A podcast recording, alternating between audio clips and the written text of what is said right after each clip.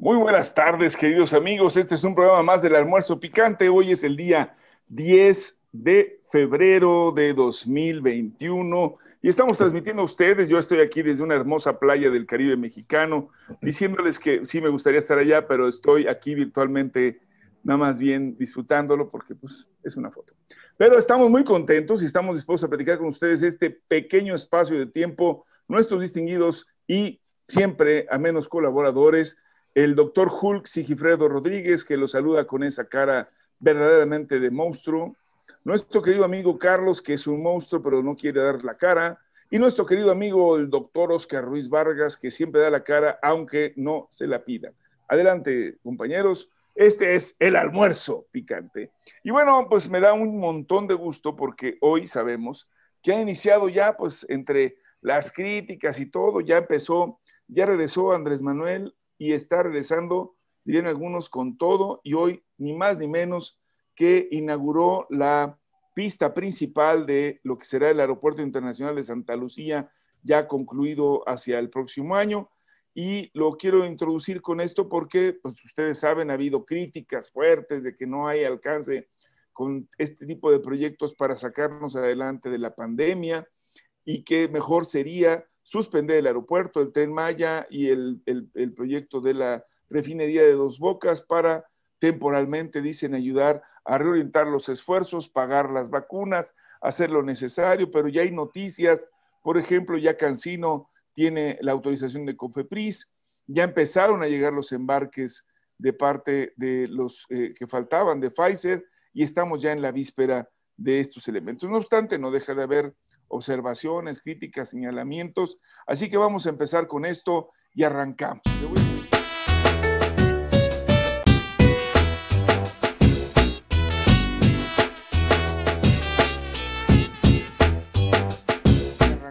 Le voy a pedir a nuestro querido amigo Carlos, porque también Carlos ya nos comentó que él fue testigo de cómo él le iban a dar la vacuna y se la negaron por no ser servidor de la nación sino ser alguien que decía su seguro servidor. Adelante, Carlos.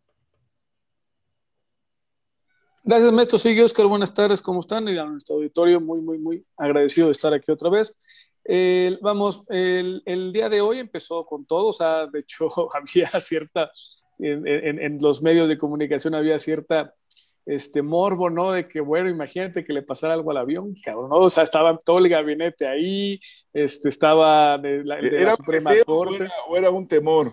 Depende de a quién escucharas, güey, ¿no? O sea, depende, depende de a quién escucharas. Hay, hay unos que genuinamente tenían muchas ganas de que algo le pasara al, avión y otros que, decían, oye, meter en, un mismo lugar a todo el aparato del Estado, pues sonaba eh, un poco estratégico. Bueno, el evento estuvo ahí, le dio un espaldarazo a las Fuerzas Armadas, ¿no? También era parte, hoy es el día de las fuerzas de la Fuerza Aérea, el que él como Ayer fue la marcha de la lealtad. Y hoy, el abrazo de Acatempan. Exactamente, y bueno, también parte del protocolo consistió en eh, dar este, alas de pecho, que entiendo que así se llama la insignia para algunos grados en, ascenso dentro de la carrera de las armas. Que no es lo eh, mismo carnillo de pecho. no, es lo mismo. es que no hay, no hay generales este, pilotos. O sea, tienen un nivel y después tienen ya un reconocimiento por sus horas de vuelo. Sí, entonces, eh, básicamente también la, la parte fue fue este protocolo parte de la ceremonia y un espaldarazo muy, muy, muy importante a todas las labores ante las críticas que han tenido de que si el país está militarizando, que por qué el ejército y las Fuerzas Armadas están teniendo un papel tan protagónico como lo hemos platicado en otras emisiones del almuerzo picante, en la construcción de obra civil, en la repartición de víveres, en la logística, transportación de la vacuna, en muchas de las áreas que antes no, necesariamente, que antes no necesariamente estaban involucrados, pero ahora lo están y dijo los por qué. Dijo, los, dijo los porqués. Este, significa un ahorro en ese sentido, dado que no se les está dando un aumento al salario a esos, esos trabajadores de, las Fuerzas Armadas. Este, en, en ese sentido, el, el, el, costo es el mismo de mantener la nómina a los militares, obviamente se gasta en, en, en los materiales, pero la, la, nómina sigue siendo las mismas para todos los, los, soldados que están trabajando en estas, en, estas, en estas obras, lo cual era un gasto que ya tenías de todas maneras por mantener esos soldados y ahora están haciendo esta infraestructura pública. En este sentido también la, infraestructura pública es un gran detonante de la de, de, de, de, la economía, ¿no? Recordemos que es lo que se le ha dado a llamar el, dentro de la economía el neokeynesianismo, ¿no? La construcción de infraestructura, el, aumentar la mano de obra, el contratar a mucha gente para la infraestructura, que al final de cuentas eso se queda. Las administraciones van a ir, van a venir, por la infraestructura física, llámese carreteras, aeropuertos, obras, presas, puentes, esa se mantiene independientemente de que quienes lleguen a ocupar este, las figuras de autoridad dentro del Estado. ¿no? Entonces, eso es más o menos lo que pasó hoy en la mañana. Un espaldarazo a las Fuerzas Armadas, explicar el por qué tienen tanta preponderancia, tienen tanto protagonismo en esta administración y este, en ese sentido. Vale, básicamente eso fue. Muy bien. ¿Y qué podemos decir, mi querido Sigi? la crítica de, las, de los opositores completamente fuera de, foco, ¿no? Diciendo que si no se utilizaba ese dinero, ¿qué iba a pasar? Y, ya, ya, lo que quieren es que se vaya, quieren mandar a volar o que se estrellen los aviones. ¿Qué onda con eso, mi querido Sigi? ¿Te refieres a la carta a la que recibió esa mera, la esa mera Bueno, recordarás que en, en, emisiones anteriores del almuerzo picante, por cierto, en Spotify, síganos, escúchenos mientras haga sus labores domésticas, este, eh, home office y todo eso. Perdón, perdón, perdón, es que me da mucha emoción y gusto. No, sí, sí, sí, no, me refiero a lo del, a lo del texto, ¿no? Contrario, ah, ok, bueno, pues eh, el rector Graue reunió un foro en la UNAM, como, como ya lo sabíamos, en el cual hicieron algunas propuestas y dijeron, pero esto es absolutamente de buena fe, esto solamente tiene el interés de que sea eh, ayudar a la ciudadanía y combatir a la, pandemia. Pero eh, ahora recibieron, eh, mandaron más bien una carta, estos intelectuales y personalidades, pidiéndole al presidente de la República que suspenda las obras, entre ellas del nuevo aeropuerto, el tren Maya, y pues lo que se, lo que se sume para destinar esa, ese dinero para compra de vacunas, porque el pueblo lo necesita, así lo expresaron. Y bueno, el presidente en la, en la mañanera les preguntó, pero les contestó que no hace les falta. Aclaró. Les aclaró porque ya lo había dicho el, eh, el, secretario Herrera, ya había mencionado que inclusive están acordadas, compradas o, este, o ya en contrato, en firma en contrato, pues eh, una cantidad superior inclusive a la que se necesita. Claro, eso también desató críticas. señor. Entonces, ¿por qué más? ¿Por qué menos? ¿Por qué más? Bueno, tendría que ser exacto, pero eso es eh, muy difícil, así lo explicó Arturo Herrera. Dijo, bueno, más porque cuando empezamos tratábamos de ganar tiempo y de ser lo más eficientes posibles. Muchas de las vacunas estaban en fase experimental todavía, por lo tanto, entonces no podíamos arriesgarnos a que alguna de estas quedara mal y se cubrió con otras. Y también eh, hay que recordar eh, que eh, Arturo Herrera dijo que el dinero de donde había salido, o la mayor parte había sido de los fideicomisos que se cancelaron, o sea, pues cachetadas con guante blanco, un par de ellas, este, también el presidente dijo, bueno, pues con que eh, eliminemos el chayote de la revista de... Eh, bueno, fue una alusión a un, a un, texto que presentó, eh, un análisis que hizo Fabricio Mejía, ¿no? Este reportero, este, este escritor, más bien, este personaje, ¿no? Amigo de hace muchos años, y que dice que con el dinero que recibía la, la revista Nexos y todo el grupo Nexos correctamente, pues con eso se podían pagar más de 37 mil eh, vacunas, así es que... Pues, Alejandro Lora lo había hecho desde hace antes en la canción Carreteras de Cuota. Exacto. No manches, con la lana que se paga un domingo Crédito. en las carreteras de cuota. Digo, para que, Alex Lora. Hay que darle crédito a Alex Lora, así como no le dio, no le dio crédito él a Rodrigo González. Muy bien. Sí, nunca le dio crédito a nadie, se lo quedó todo ese mendigo. Pero bueno, mi querido Oscar, ¿y cómo la ves tú, mano? ¿Sí crees que de, verdad con todo esto tienen todavía alguna expectativa estos señores de que se dé un giro, un golpe de timón, un cambio radical, porque si no nos vamos a ir al precipicio? No, estás desconectado, hermano. Te quedaste. Por lo menos tu micrófono. Ah. Un, comentario básicamente, primero, antes de arrancar. Quien se lleva las palmas en estos últimos meses es la hija de Alex Lora, ¿eh? no el propio Alex Lora. No empieces con tus cochinadas. Sí, sí, iba a preguntar, ¿a qué se refiere? se lleva las palmas, pero así. Oye, pues eh, en efecto, eh, lo hemos visto, lo vuelvo a reiterar, históricamente en México, eh, las situaciones de emergencia eh, sanitaria y de otro tipo de emergencias han uh, coadyuvado para generar grandes robos a la nación.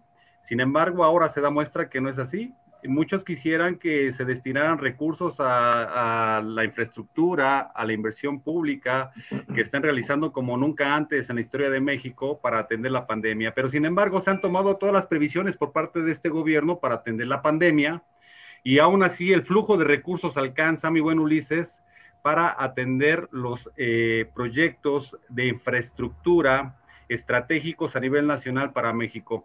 Imagínate cuánta lana se robaban en otros tiempos o en otros momentos que no alcanzaban ni para una cosa ni para otra y simplemente justificaban que no había lana nunca y además, no obstante ello, pedían cantidades multimillonarias prestadas acuérdate, acuérdate al las que hicieron como darle agua en lugar de medicamentos a los niños en Veracruz cuando se demostró que este personaje nefasto que está en la cárcel, ¿no? El Javidú, pues con tal de cubrir hicieron este tipo de, trampas, ¿no? O sea, no solamente no entregaban, sino daban paliativos que ponían en riesgo las vidas. O de disculpen, la, disculpen la intromisión, pero no, no olviden en el caso de una, una enfermedad mucho más eh, este, reducida que la que estamos viviendo mundialmente, que fue la, la, de, la, del H1N1, lo que hizo Calderón y, y, este, Narro, y la cantidad de dinero que le, que le, que le destinaron a vacunas que no estaban este, pues, ni en fase de experimentación y se lo dieron a puros cuates y quién sabe dónde quedó ese dinero. Fue un montón. Y no, y no, solo, y no solo eso, mi buen sigue, sino que nos endeudamos con cantidades multimillonarias en dólares. Eh, pedimos prestado al Fondo Monetario Internacional, eh, compromiso que no se ha saldado hasta el momento.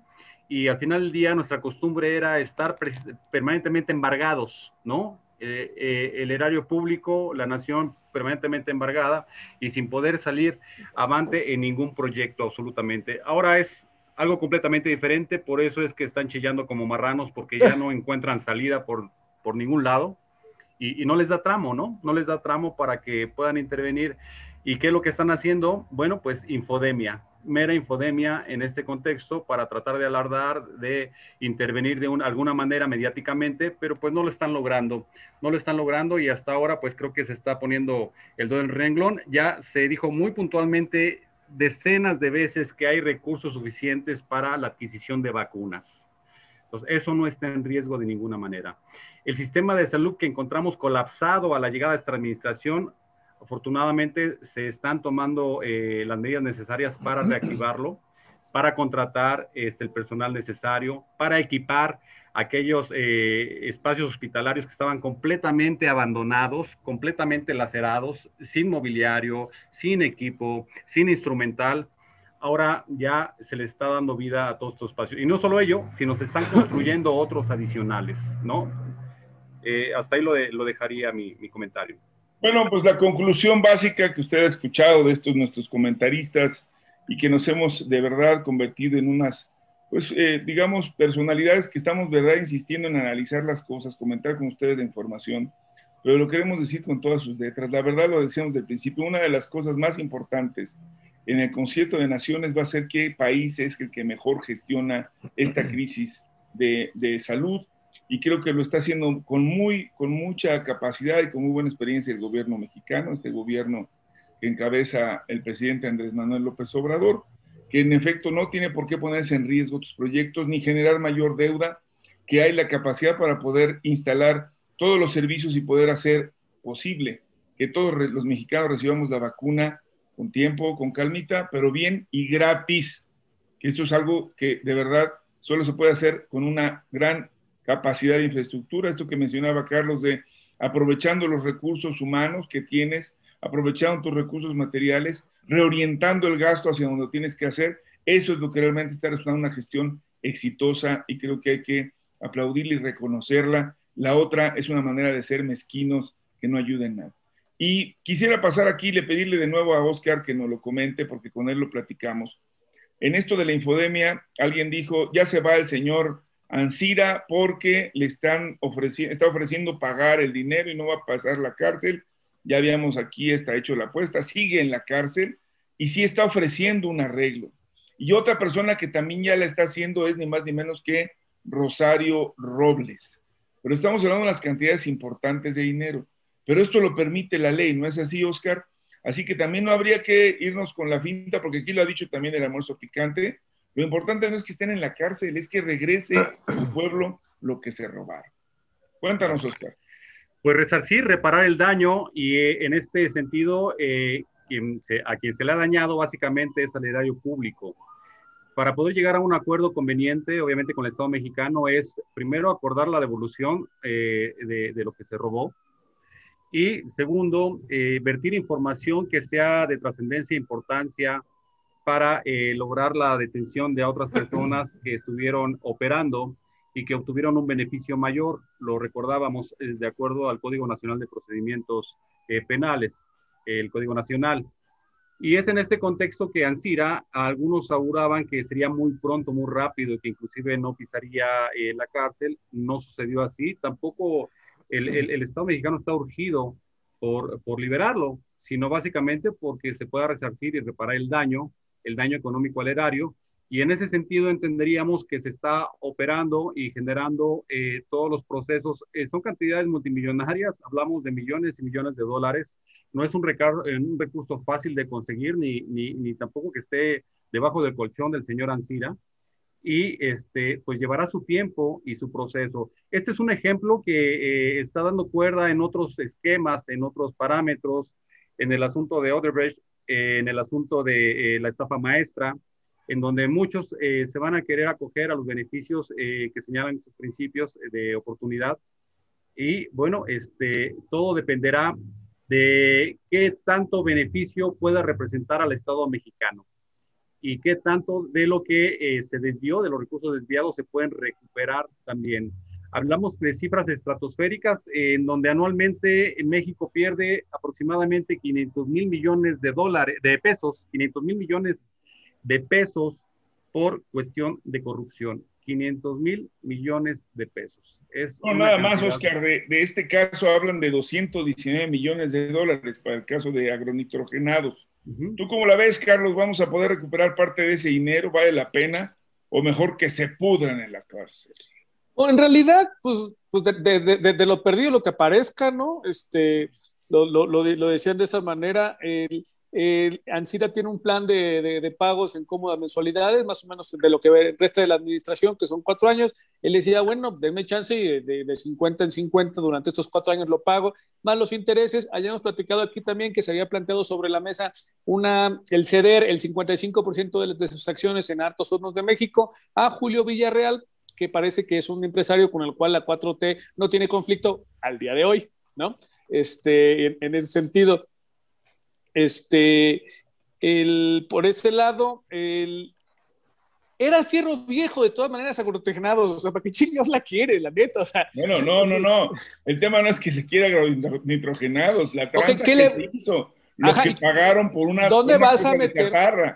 ¿Y dónde vas a meter eso? O sea, ¿A dónde le vas a meter esa lana? ¿Dónde le vas a meter 200 la millones de dólares? Tiene, tiene proyecto, Carlos, y creo que lo están diciendo. Digo, por supuesto, están todas estas necesidades de infraestructura, las universidades Benito Juárez, la red de apoyo social para los más jóvenes, para los adultos mayores. O sea, para ejercer ese gasto sí hay en dónde. El tema, como bien lo has dicho, por lo menos que llegue y que llegue una parte importante. La otra es que, por ejemplo, en el tema de, de la estafa maestra, pues está Rosario, y está también este triste personaje nefasto de Hidalgo, el Sosa, ¿no? Sosa Castelán. Pero bueno, hay muchos que andan fuera y que deberían de estar de verdad siendo procesados, pero lo importante es la cantidad de dinero que de verdad se estuvieron, se estuvieron agenciando, se estuvieron embolsando. ¿O cómo la ves, mi ¿Recuperaremos algo? Por cierto, nada más les, les comento algo que me, me, pareció muy grosero, otra vez escandalizado vendieron piezas arqueológicas originales en una, en una subasta en Inglaterra, en Francia. Sí, una, una, en, este, en, Francia. Así es, eh, que se llama, eh, se llama Quetzalcoatl, algo así, ¿no? Y sí está. Una máscara, una máscara de jade, que era de Teotihuacán, una de las que recibió casi 500 millones de euros, otra, una, una diosa Cihuacotl, la que es la diosa de, los, de las mujeres que mueren en parto, bueno, pues piezas que no quisieron regresarle al pueblo, que son ni más ni menos también de las que se fueron, fueron saqueados nuestros pueblos por ese tipo de productos. ¿Cómo la ves? ¿Tendremos chance? Digo, cuando estás viendo ese tipo de prácticas de los países ricos que siguen viendo a los nuestros como fortunas que se pueden agenciar sin tener ningún, ningún, digamos, plurito ni ningún sentido de pecado. Al fin son débiles o menores. ¿Cómo la ves? Deberíamos, ¿no? Es un principio de justicia para todo el mundo. Es, eh, creo que lo que debería de regir es eh, el nuevo paradigma que se está construyendo ante la caída de este que está pues, en estertores. Eh, creo que, por ejemplo, el, esfuerzo que además lo, encabezó, lo, inició el gobierno mexicano, la representación mexicana en, la ONU con respecto a COVAC y a, que se distribuyera la vacuna de manera más justa, más humana pues es parte de ello, ¿no? al momento no veo, por ejemplo, en los países este, o en los líderes mundiales, excepto pues algunos que todavía quedan así más o menos pues de izquierda, en Latinoamérica, en otras partes, una visión de mundo, una visión que pueda tener un, un, nuevo contexto de justicia, de humanidad, de solidaridad global al contrario, ¿no? Todos están cerrándose, esa es la tendencia, ¿no? Este, o lo están haciendo, se están abriendo ah, en lo económico, se están cerrando en lo, en, lo humano, digamos, ¿no? Y se están abriendo en lo económico, caso de Estados Unidos, pues que tiene para ellos solos eh, su, una, eh, la industria de vacunas, además con una fortaleza de un montón de, de décadas. Y no le están dando absolutamente a nadie. Aún así, solamente llevan el 10% de su vacunación. En México llevamos el 10, eh, estamos en el lugar 17 y hay que decir también que no es solamente eh, eso, sino que también es, es de los, eh, paradójicamente hay pocos países en el mundo, fíjate qué chistoso, bueno, qué llamativo, que tienen programas de vacunación. Y México es uno de esos pocos, 25 me parece que son, de 200, y estamos en el lugar Los programas anuales, ¿te refieres estos de las de la triple, ¿no? La que se da a los niños. A los programas que teníamos antes, no a este, porque este es emergente. Sí, es, es, correcto. Bueno, y en el caso de agronitrogenados y del dinero que se vaya, que se, que se va a obtener, supongo que la Fiscalía eh, General de Justicia, debo suponer, debe de haber hecho un cálculo, este, yo lo veo muy difícil, como dice Carlos, que fueran este, cómodas mensualidades, no sería, no sería el caso, creo, tampoco el regreso de la empresa como tal, sino del monto.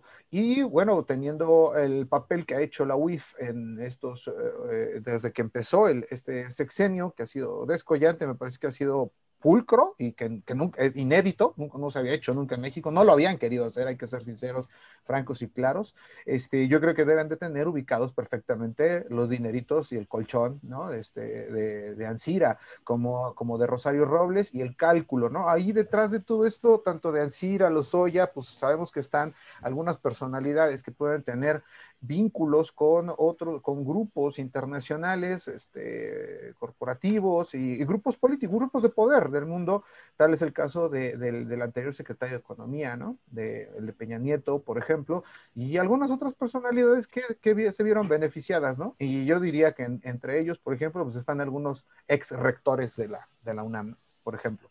Y además, que sí creo, sí, Oscar, sí, adelante, adelante. A consideración expresa de lo que comentaba Carlos, ¿para qué se podría destinar ese dinero que se recuperase? En este caso específico de agronitrogenados, pues creo que se podría eh, generar, eh, dinamizar, establecer una plataforma eh, de fertilizantes para el campo mexicano que mucha falta hace y que recordemos hubo un lapso muy importante después de los años 80 en donde Fertimex era una potencia en este tipo de químicos para el campo mexicano. Después hicieron hasta lo imposible por desmantelarlo y generar algún tipo de participaciones extranjeras hasta que se fue diluyendo por completo, con grandes beneficios para eh, algunos eh, empresarios. Y bueno, este, creo que es, es una, un buen planteamiento el poder recuperar ingresos suficientes para eh, proyectar exponencialmente el crecimiento de esta... Eh, eh, el sentido es ese, ¿no, Oscar? El sentido es lo que hemos estado comentando. Fíjense que es muy importante y es el tema de la justicia. Estas gentes se actuaron mal, hay que castigarlas, hay que sancionarlas, tiene que ser con base en la ley. Pero también lo que necesitamos de verdad es que la sanción no sea un asunto solamente de privación de la libertad, sino, como bien lo decías, en justicia de reparación del daño. Y esto es lo que creo que tendríamos que estar imaginándonos, y que tenga que ser algo violatorio de los derechos humanos, sin que tenga que ser lo que pase por encima de ninguno de sus derechos de las personas, pero sí tiene que ser con base en resarcir, como se decía correctamente, lo que la nación espera. Y creo que con esto estamos pasando a otro punto que me parece muy importante, toda vez que estamos empezando a vivir algo que por lo menos el caso de la ciudad es realmente sorprendente. En menos de una semana y media, digamos, se han dado fuertes golpes al narcotráfico y por lo menos se han decomisado cerca de 2.2 millones de dosis o más de dos toneladas de este tipo de mercancía que se diría pues se distribuye en toda la zona de la ciudad y la zona metropolitana. Estamos hablando de una población, como lo hemos comentado, de 25 millones de habitantes, así que el consumo calculado simple es de 9 millones de dosis. Ahora, ahora, ahora. O sea, no estamos hablando de nada, nada ah, menor. Ah. Pero lo que sí vale la pena decir es que han sido elementos de la Sedena, acompañados con el trabajo de la Fiscalía General de Justicia de la Ciudad de México, de la Secretaría de Seguridad Ciudadana, las que han dado estos golpes.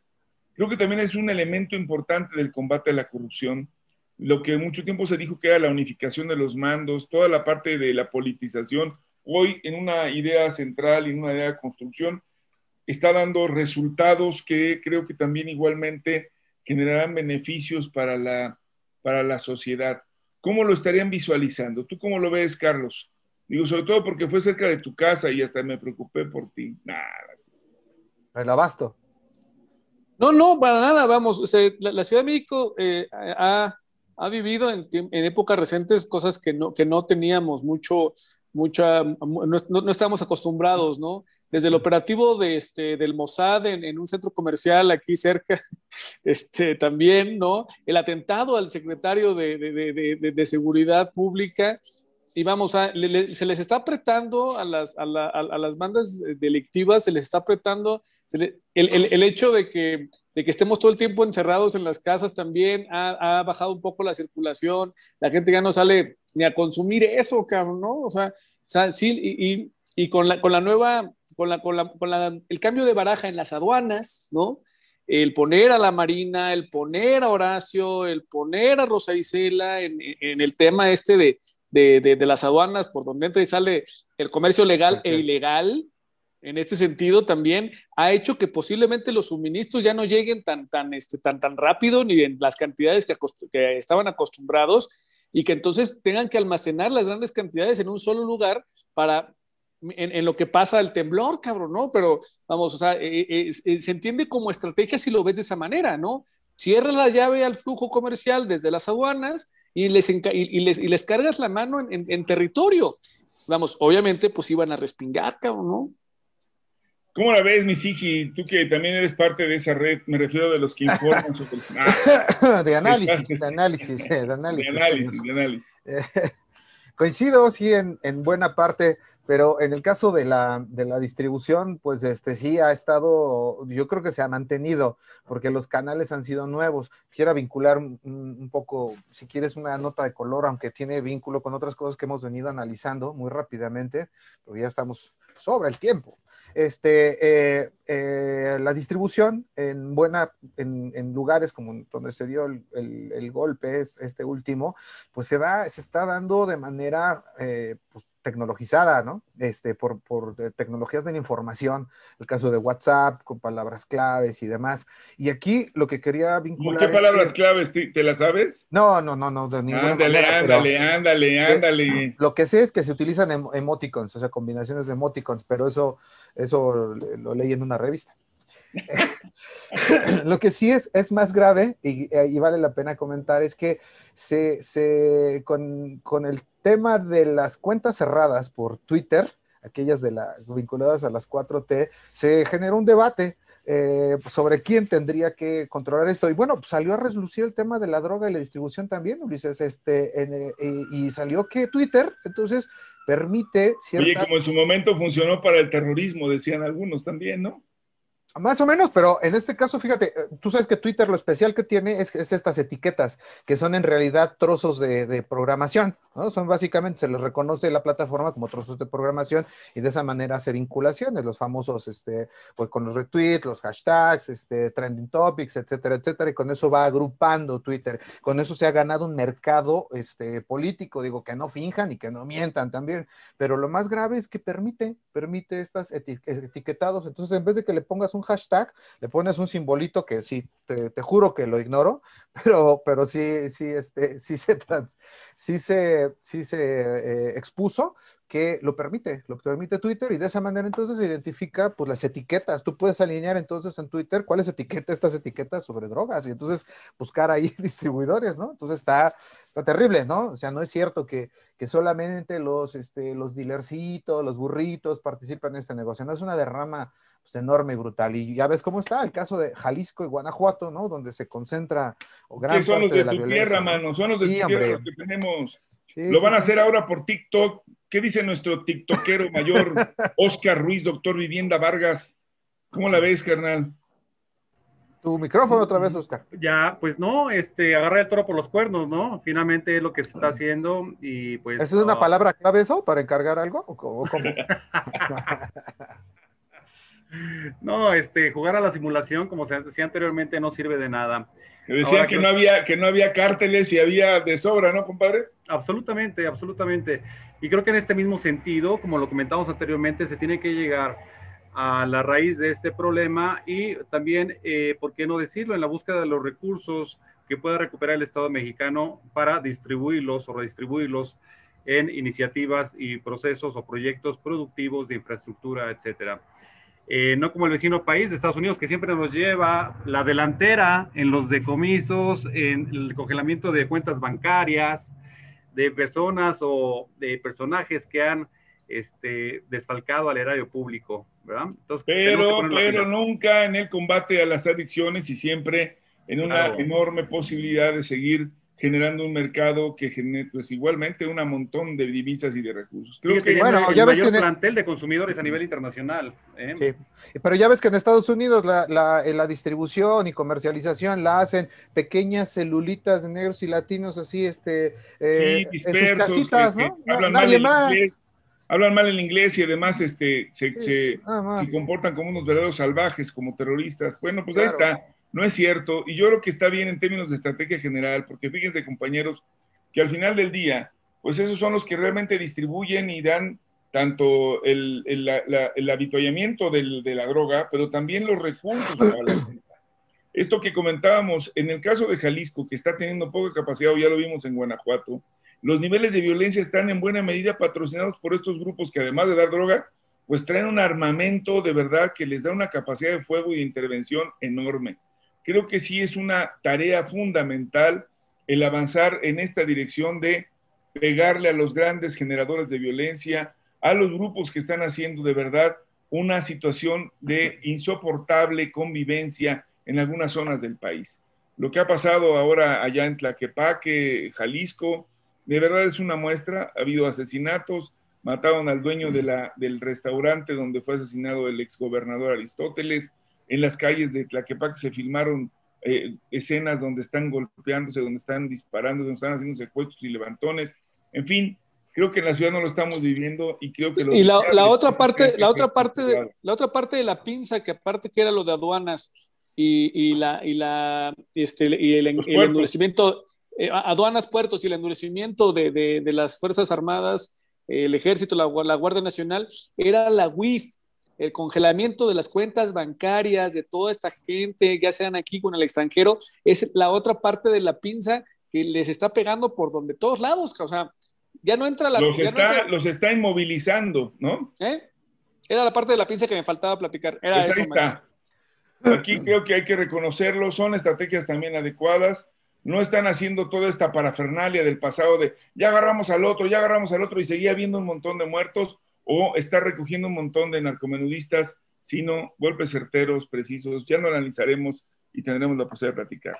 Y ya para cerrar el programa, quiero pedirle a Oscar rápidamente que nos comente, porque ya está en plataforma nuestra propuesta, ya la subió, ya la firmé, ya seguramente algunos la están firmando. ¡Qué rapidez! rápidamente, Oscar, por favor, de qué va, ya sabemos, pero reitéralo brevemente, tienes un minuto. Change.org ya es la primera plataforma a través de la cual subimos esta propuesta, cómo salir de la tarifa de alto consumo, la DAC, de la CFE. Y dice, apoya la propuesta para disminuir la tarifa eléctrica en los hogares de México. Sí, nos puedes ayudar para el posteo ahí de la imagen para que todo nuestro auditorio lo pueda ver. Es un pequeño Por supuesto que no. No, claro que sí. y dice rápidamente, desde el año 2002 se creó la tarifa de servicio doméstico de alto consumo que se aplica a casas, departamentos y predios de uso habitacional, es decir, a la gran mayoría de viviendas en México que están en el rango de interés social. Ello implica que aquellas de las más de 34 millones de viviendas que consumen más de 500 kilowatts bimestrales de energía eléctrica tendrán que pagar un incremento exponencial en el consumo de eh, esta energía eléctrica. Eh, una vez que nuestro medidor registra una tarifa DAC, aun cuando en los segmentos consumamos menos energía, no aparecerá de inmediato el ajuste de nuestro recibo, pues el cálculo se hace promediando el consumo de los últimos bimestres, lo cual, por supuesto, afecta enormemente a nuestra economía. Con la tarifa de alto consumo, terminamos pagando tres, cuatro y hasta cinco veces más lo que regularmente veníamos pagando antes de la pandemia, pues ahora con la emergencia sanitaria el uso de la energía eléctrica en casa es más demandante debido al encierro. Las medidas eh, que tomamos para permanecer en nuestra vivienda y llevar ahí las actividades laborales, escolares y del hogar se han vuelto más caras, ya que en promedio cuatro personas realizan actividades de manera casi permanente en casa de acuerdo al último censo del INEGI. Televisores, computadoras, bombeo de agua, energía lumínica, refrigeración de alimentos y pérdida de energía por mayor consumo de comida y preparación en casa, el uso de aire acondicionado en otros casos y de calefacción, e incluso el uso de aparatos concentradores de oxígeno, que ahora están muy de moda, quiero decirlos, porque muchos tenemos enfermos en casa, y estos aparatos concentrados de oxígeno, eh, más menos... Ojalá fuera moda, güey, es necesidad imperiosa. No, no, por supuesto, por supuesto, Carlos. una, forma, una figura de lenguaje del compañero, porque le, le interesa la moda también. Un, un, aparato de estos consume en promedio 300 kilowatts bimestrales. Es decir, con un aparato y un poquito más, ya nos fuimos a la tarifa DAC en automático para pagar un dineral en este contexto. Entonces, este, eh, es muy importante que eh, tomemos conciencia de esta parte. Por ello, solicitamos que se ajuste el rango de la tarifa A1, que es la más baja para consumo doméstico para todos los hogares mexicanos, ampliando la barra de bajo consumo hasta un límite no de 500, sino que sea a 700 kilowatts bimestrales. Pues ahí está la iniciativa, Oscar que la lean, los invitamos a que la firmen, ya está ahí, ya llevamos como 10 firmas, ojalá lleguemos a las 11 mil, no, muchas más, para presentarlo posteriormente ante, pues por supuesto, nuestros legisladores en principio y a la Comisión Federal y a todo el mundo. ¿No es cierto, Oscar?